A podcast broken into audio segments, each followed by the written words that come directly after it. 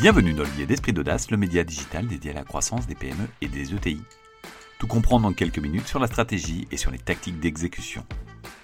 Je suis Camille Brodac, directeur général de Momentup, premier accélérateur privé pour les PME et pour les ETI. Toutes les révolutions technologiques doivent leurs origines à des précurseurs visionnaires et déterminés. Dans le cas de ce billet, nous avons eu l'occasion de faire des portraits d'entrepreneurs qui ont œuvré pour la révolution industrielle. On parle de Jean-François Caille ou alors de, Hippolyte Auguste Marinoni. Nous, on a pu également parler des révolutions du monde de transport qu'on a pu avoir la fin du 19e au début du 20e. Donc, on a parlé Peugeot, on a parlé Latécoère, on a parlé Marinoni encore une fois, et on en fera d'autres prochainement. Parlons à présent de la révolution du numérique. Celle-ci tient ses origines à une poignée d'hommes et notamment à Serge Kampf, fondateur de Capgemini, dont nous allons parler aujourd'hui. Serge Kampf est né à Grenoble en 1934, issu d'une famille d'origine suisse. Enfant, il hésite entre trois métiers conducteur de tramway, pilote de chasse et journaliste. Étudiant, il souhaite à l'origine devenir ingénieur, mais entre deux parties de bridge, il étudiera finalement l'économie. Serge commence sa carrière chez Bull, société française spécialisée dans l'informatique professionnelle. On est en 1960, aux prémices de l'informatique. En 67, avec trois collègues, il crée la société Sogeti dans un deux pièces à Grenoble. Pour logo, il choisit l'As de pique, qui est au bridge la meilleure carte de la plus forte couleur. La société fait de l'assistance technique pour le démarrage des ordinateurs et la mise en œuvre de programmes de gestion.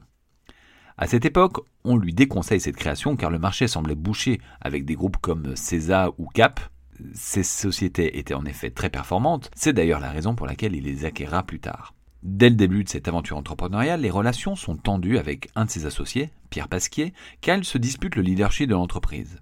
En 68, Pierre Pasquier quittera Sogeti pour créer Sopra, qui est aujourd'hui un autre géant français de l'informatique. En 70, il crée Hermès Informatique. C'est une société qui fait l'infogérance. Il travaille notamment pour Doc de France, qui, pour les plus jeunes, était un groupe de distribution acheté en 96 par Auchan. Cette même année 70, il acquiert Solam, société lognaise d'applications mécanographiques, société d'informatique qui propose des services pour la comptabilité. À cette époque, les sociétés commencent à s'équiper en matériel informatique et la croissance est fulgurante.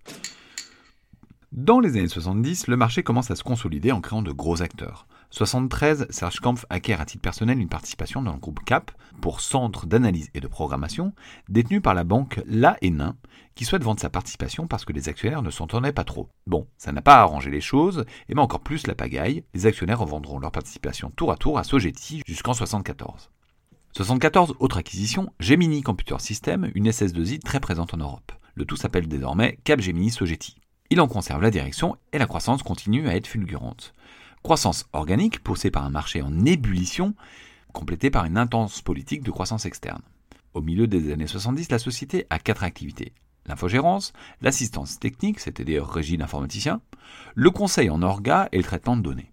Elle est la première SS2I en France. Aujourd'hui on ne dit plus SS2I mais ESN pour entreprise de services numériques. Elle réalise près de 200 millions de francs de chiffre d'affaires avec quasiment 2000 salariés.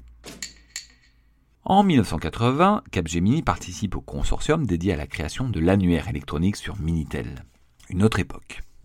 Dans les années 80, la société poursuit son développement et souhaite s'introduire en bourse, mais l'arrivée de François Mitterrand retarde ses ambitions car il souhaitait nationaliser les activités d'intérim et Capgemini avait des activités pouvant s'en rapprocher.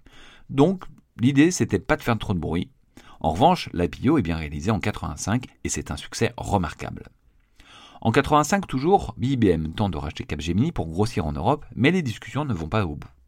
À la fin des années 80, le groupe réalise 7 milliards de francs de chiffre d'affaires avec 12 000 collaborateurs dans le monde. Les années 90 sont celles de l'organisation pour faire face à la crise. En effet, après des décennies de croissance à deux chiffres, le groupe, qui avait basé son organe sur une structure très décentralisée, doit se réinventer face à un marché qui s'essouffle.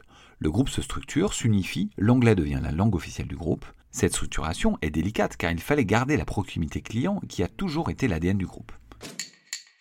2000, Capgemini acquiert la branche conseil d'Ernst Young et devient Capgemini Ernst Young. Il reprendra en 2004 son nom de Capgemini.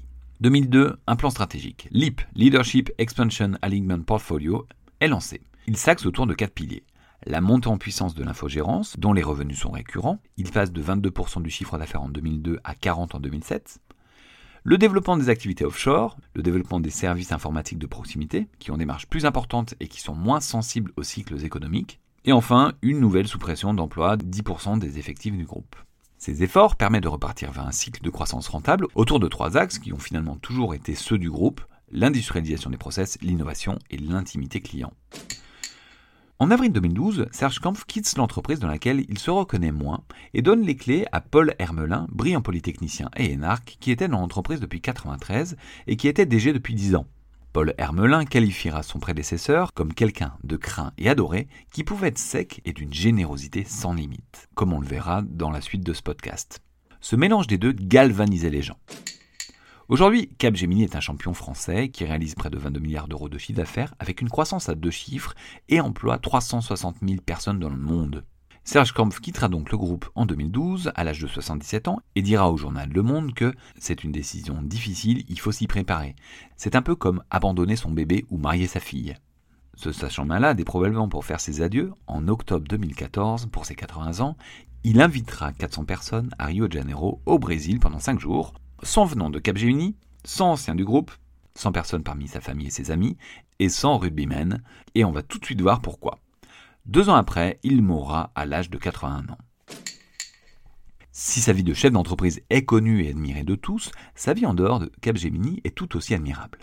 Il était d'une générosité hors du commun et répondait à tous ceux qui l'interrogeaient à ce propos Je n'ai hérité de rien, je peux donc disposer de tout. On lui doit notamment la recapitalisation du monde en 1985, ou alors la construction du Grenoble Institut des neurosciences qu'il a en partie financé en 2006, et surtout on le connaît comme un grand mécène du rugby français, sa deuxième passion. Pour lui, le rugby a des valeurs proches de sa conception de l'entrepreneuriat, et il comparait les deux en disant qu'en entreprise, tout comme au rugby, la vedette c'est l'équipe, pas le joueur. Il était actionnaire et partenaire des clubs de Grenoble et de Biarritz, a sauvé le club de Bourgoin en 2011, ou encore les clubs de Toulon et de Lourdes. Il ne ratait aucun match du 15 de France et était également président d'honneur des Barbarians.